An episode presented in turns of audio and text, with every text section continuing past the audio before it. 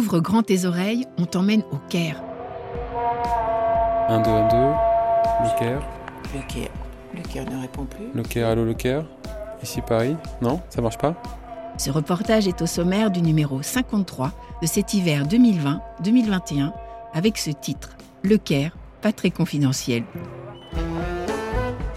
Sur cette place Tahrir, on trouve le fameux musée égyptien, tellement monumental qu'on pourrait y passer une semaine. Il y a le fameux masque d'or de Toutankhamon, la Joconde locale. Bientôt, sa chambre funéraire et plus de 100 000 trésors archéologiques vont déménager dans le nouveau Grand Musée égyptien à Gizeh, dont l'inauguration a été reportée à 2021. En attendant, allons tout de même admirer les pyramides, du haut desquelles 40 siècles nous contemplent. Gizeh est au sud du Caire, donc il y en a pour une 45 minutes à peu près de, quand ça circule du centre-ville. Et à un moment, on débouche sur une espèce de grande voie rapide, et là, on aperçoit au loin ces deux grandes formes un peu, euh, un peu sombres, un peu comme, comme deux mammouths. Je dis deux et pas trois parce que la troisième, en fonction de là où on se trouve, est un peu cachée par les deux premières.